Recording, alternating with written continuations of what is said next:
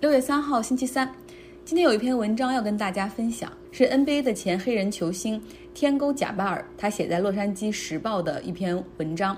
他说：“如果你不懂这次抗议意味着什么的话，我告诉你，这是人被逼到了绝境。”他写道：“看到弗洛伊德被警察卡住颈部的致死的视频，其他种族的人可能会摇着头说：‘哎呀，好惨。’”但如果你是黑人的话，你会气得跳起来喊叫，直到眼泪流到脸颊上，你才意识到自己哭了出来。如果你看到现在很多抗议的画面，很多人举着 Justice for All 的牌子在市议会前示威，其他种族的人可能会说，疫情还没有结束，这样的抗议可能会造成传染。看到和平抗议演变成晚上的打砸抢 （looting）。会有人遗憾地说：“你们破坏了抗议的本意，可能会让这次活动倒退。”但如果你是黑人的话，你会理解，大家是被逼到了生活的绝境。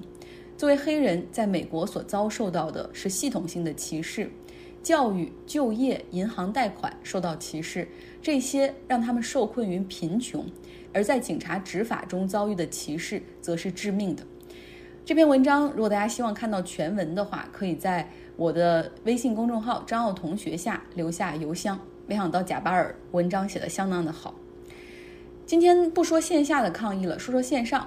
有两名在音乐行业工作的黑人女性，她们倡导音乐必须停止的 campaign 得到了很多明星和大公司的响应，演变成了一场线上的 Black Out Tuesday，也就是大家都要发黑屏的照片在社交媒体上。呃，像今天打开 Instagram，你看到的都是满屏幕黑色的小方块，这是一种态度。那另外呢，像 MTV 电视台，他们在五点钟的时候播出了一个八分四十秒的黑屏，然后来支持 Black Lives Matter 这次的反歧视活动。黑色的屏幕下只能听到呼吸声。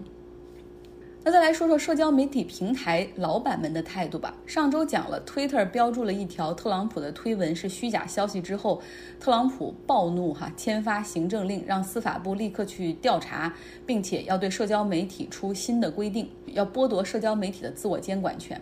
Twitter 选择的是继续用平台监管条例屏蔽了另一条特朗普的推文，当然那个屏蔽也不是。直接删掉哈，而是用平台的条例呢挡住了总统的推文。但是你要是点一个 view，还是能够看到原推文的样子。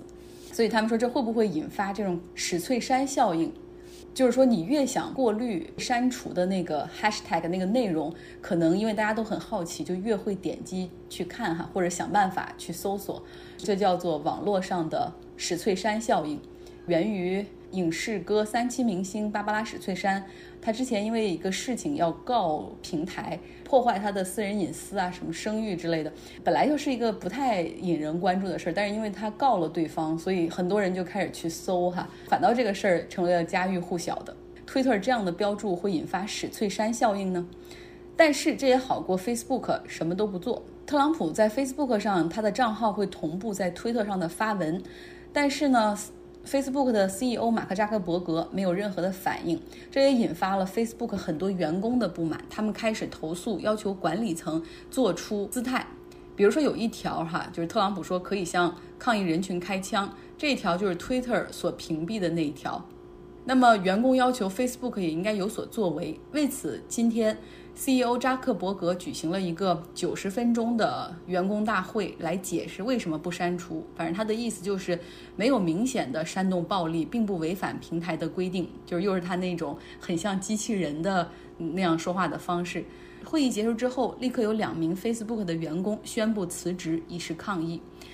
虽然说 CEO 已经把这个事儿定掉了哈，好像没有什么争取的空间和余地，但是仍有大量的员工在写抗议邮件发给扎克伯格和 COO 雪莉桑德伯格。我们有的时候经常说这个大自然有蝴蝶效应。一只南美洲的蝴蝶扇动翅膀，结果可能会引发美国德克萨斯州的一场龙卷风。但我现在觉得这个世界是分层的，也许并不是那么互相作用。像美国股市丝毫没有受到现在的抗议示威的影响。今天美国三大股指的涨幅在百分之一左右。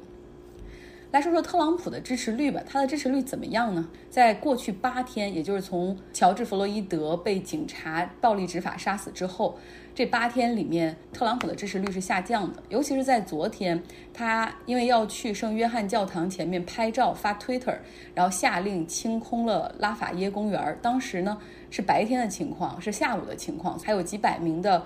席地而坐的和平示威者，然后在那个地方，结果就被催泪瓦斯和橡皮子弹给驱逐了，为的就是让总统去那儿拍张照片，几分钟摆拍一下。总统也没有进入教堂去看被烧毁的部分，就是举着圣经拍完照直接走人，连教堂的主教都表示很不满哈。相比之下，民主党的总统候选人拜登，他前往费城发表演讲，同时还去看了被打砸商铺的小店主。现在已经有两名共和党的议员站出来表示对特朗普不满，他们的理由是：总统，你居然爱上帝，但你不爱自己的子民吗？今天呢，特朗普又去了华盛顿 D.C.，就是首都的前教皇保罗二世的纪念堂，去那儿拍照，然后停留了十分钟之后离开。他为什么会连续哈去了两个宗教性质的地方拍照留念、发社交媒体呢？是因为。共和党的选民的基础其实就是 religious，呃，这些信徒们，像昨天去的圣约翰教堂，它是 evangelical，就是基督教福音派的。然后它像美国内阁里面的副总统彭斯啊，国务卿蓬佩奥都是 evangelical。今天去的保罗二世纪念堂是天主教的，像司法部的部长 William Barr 就是这个天主教的教教徒。所以他来了这两个地方，就是分别去亮出自己对宗教的 respect。我也不知道他要表现的是什么，反正希望能够更多的去拉拢这两大教派选民的支持。不过，美国的民意已经在发生变化了。像美国保守派颇有影响力的一位专栏作家叫 George F. Will，他发表文章说：“这可能是我这辈子唯一一次希望共和党输掉。”总统大选，我希望它发生在二零二零年十一月份。离开美国，来到南非，COVID-19 的疫情让南非有三点五万人感染，政府进行了两个月很严格的居家隔离政策。比如说，南非的工厂和金矿、钻石矿只能有一半的人去下矿。另外，还有一一条堪称全球最严格，就是禁止销售香烟和酒类。这已经让南非政府两个月内损失了十五亿兰特的税收。为什么要禁烟酒？那是因为刚刚开始实行居家隔离政策之后，这两项有害身体的产品居然销量大增，甚至很多这个商店门口排起了长队，就是为了买酒。而在南非呢，由于醉酒引发的家庭暴力事件又很多哈，大家会担心，本来就不能出门，待在家的时间又更多，如果有这么多酒的话。可能对孩子或者妇女不是一个好消息，于是政府彻底禁售烟酒。那么这两年经济并不好的南非政府做出了这个决定，其实也需要很大的勇气。从六月一号开始，南非开始逐步的稍微的放松居家隔离政策，那包括禁售烟酒的政策也开始放松，允许在周五、周六、周日销售烟酒。那销售的时间只能在白天的早上九点到晚上五点之间。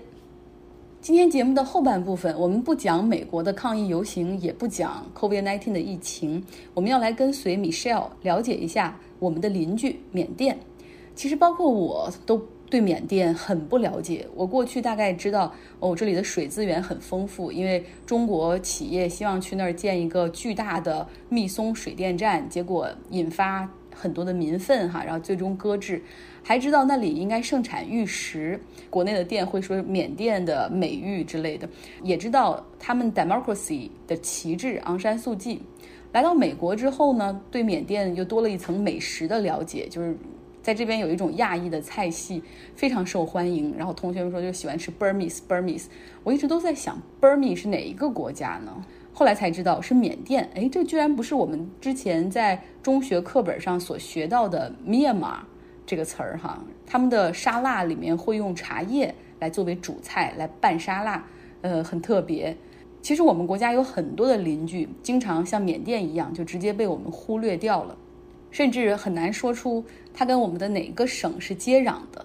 现在有了生活在缅甸的 Michelle，必须要来听他讲一讲到底一个真实的缅甸是什么样子的。包括我一直对昂山素季有一个疑问哈，就是他的头衔居然不是缅甸总统，而是缅甸的国务资政，这是一个怎么样的头衔呢？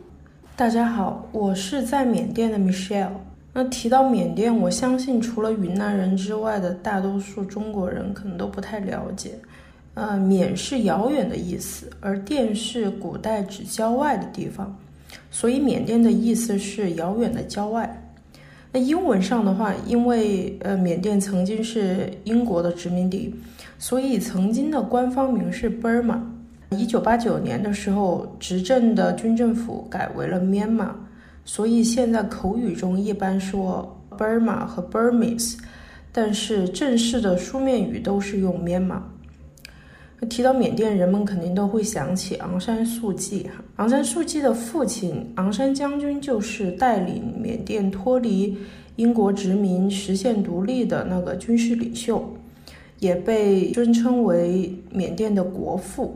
昂山将军是一个非常有政治头脑的人。当年在英国、日本、中国之间巧妙的周旋，他先是在缅甸殖民地政府通缉他的时候寻求中国共产党的帮助而逃到了中国，然后又协助日军打败了中英军事同盟下的中国远征军。但是随着日本在太平洋战场上的节节败退，他很快就开始怀疑日本能不能实现对缅甸的承诺。所以说，又开始，呃，暗中与英国达成协议，缅甸军队又参与了对日作战。后呢，一九四五年日本无条件投降之后，缅甸是恢复了战前英国殖民地的状态。到了一九四七年七月的时候，发生了一件改变历史的事哈，就是昂山将军与他的六名同僚在仰光的秘书处开会的时候。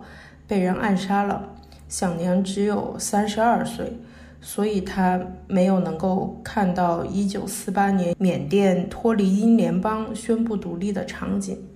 那昂山将军过世的时候，昂山素季才两岁。十五岁的时候，他跟随母亲到了印度，因为他母亲出任缅甸驻印度大使。他先后在印度和英国求学，获得了牛津大学。哲学、政治学和经济学的学士学位，然后又到了伦敦大学攻读硕士。一九七一年，他跟随母亲去了不丹，在那里认识了牛津学者 Michael Aris，两人一见钟情，结为连理。在英国生活，育有两个儿子。那一九八八年的时候，昂山素季因为母亲中风，回到了缅甸仰光。正好赶上缅甸爆发大规模争取民主的运动，他提倡民主，组建了缅甸全国民主联盟，简称民盟。从此遭到了军方的逮捕和软禁，几乎与英国的家人就断了联系。Michael 最终因为癌症在一九九九年去世。那么没想到他们在一九八八年分别的时候就是最后一面了。那说回民盟，民盟就是缅甸现在的执政党，呃，总部设在仰光，成立于一九八八年九月，昂山素季任党主席。在一九九零年五月的大选当中，其实民盟已经获得了压倒性的胜利，但是因为军政府拒绝移交权力，所以进行了长期的斗争。一直到二零一五年十一月二十五年之后，哈，民盟才又一次在全国大选中获得大胜，成为了执政党。但是昂山素季其实并不是缅甸的总统，他的职位是国务资政，或者说是国家顾问。那这个职位算是比比较巧妙的为他找了一个呃落脚点啊。为什么这么说呢？因为。其实受缅甸官嗯军方制定的缅甸宪法的限制，昂山素季因为她已故的丈夫和两个儿子都拥有英国的国籍，所以她本人是不能够成为缅甸的总统的。那在二零一六年的缅甸总统选举中，昂山素季的亲信廷觉当选了总统。随后，他提名昂山素季出任外交部长和总统事务部长。之后，在他的提名下，昂山素季又被任命为首任的国务资政。那其实一直以来也就只有他这一任哈。那任期与总统一样，都是五年。那现在有人要问了，那国务资资政跟总统到底谁先谁后哈？按照民盟提供的缅甸国家领导人排序名单呢，总统第一，国务资政第二。但是实际上，自民盟二零一五年赢得大选之后，当时昂山素季在新政权里的地位就已经确定了，所以没有人会质疑他的领导力和话语权。所以，虽然名义上作为国务之争的昂山素季排名第二，位列总统之后，但实际上他是掌握实权的人，无论是在民盟的领导层面，还是政务决策的层面，哈，当时的昂山素季的地位都是无人可及的。那细心的听众应该会发现了，现在五年已经过去了，现在是二零二零年年底又会进行全国的大选哈。在去年年底，我已经能够在街头看到一些为二零二零年大选造势的标语，当然后来因为疫情的原因就耽搁了。在昂山素季十二月出席海牙国际法庭那会儿呢，甚至我认识的一些缅甸的年轻人。也一度把微信的头像改成了“我们支持昂山素季”一类的标语哈，但是我本人并不是很看好昂山素季和民盟，原因就是因为他们浪费了过去黄金的五年。为什么这么说呢？在二零一五年赢得大选之后，民盟的人占领了大多数重要的职务。但是不要忘了，包括昂山素季本人都是在长达十几年的软禁和监禁中度过的。八九年到一五年可以说是整个世界风云变幻的二十几年哈，这个世界早就已经变了样子。而这群在监狱里与世隔绝了十几二十年的人，并且以谁坐牢时间更长来论资排辈，他们早就已经没有能力。领导这个国家的发展了。过去五年，缅甸的经济明显没有军政府时期好，这一点做生意的人感觉尤为明显啊政府腐败，办事非常拖沓，法律上有非常多灰色的地带。很多情况，你问政府相关部门，其实他们自己也不知道该怎么办。举个例子，缅甸现行的印花税法最重要的内容是。缅甸印花税法案是一八九九年七月一日颁发的，你没有听错，是一八九九年，一百多年过去了，必然有很多一八八九九年根本不存在的经济活动啊，比如说服务类的合同怎么交印花税？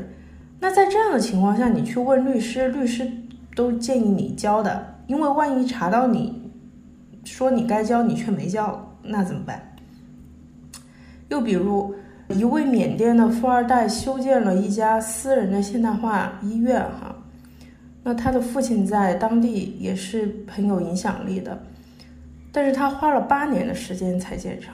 他告诉我，首先拿地就非常的困难，因为一定会有 under table 的交易，官员们并不会因为他做医院啊，可以改善呃。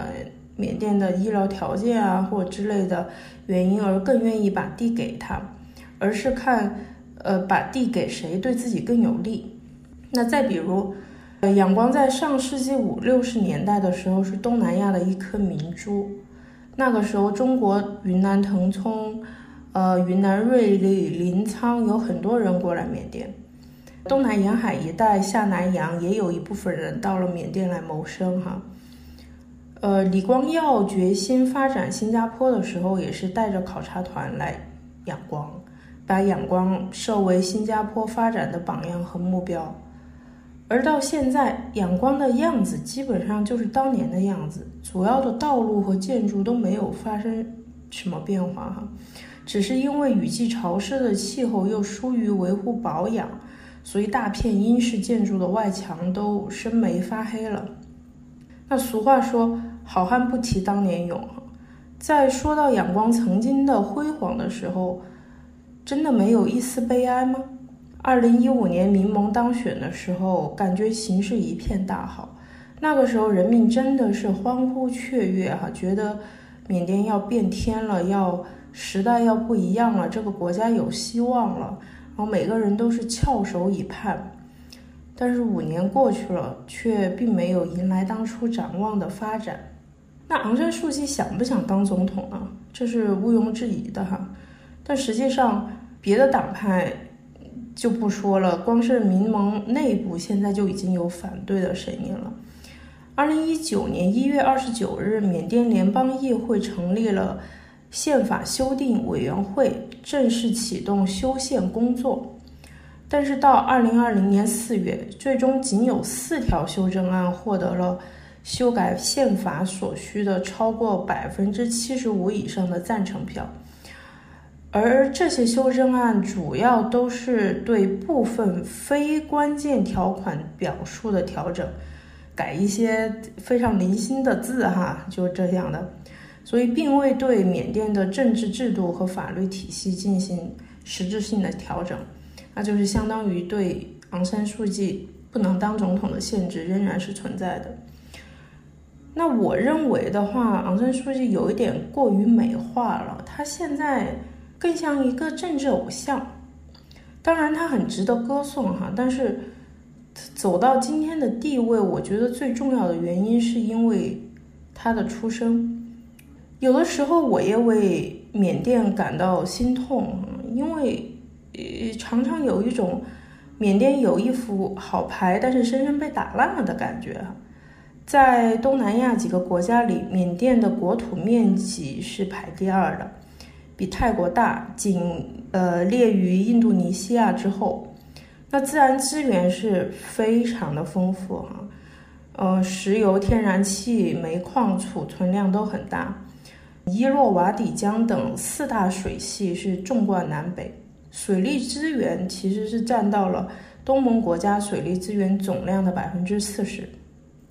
矿产资源有什么锡矿、钨矿、锌矿、铝矿、锰矿、金金矿、银矿。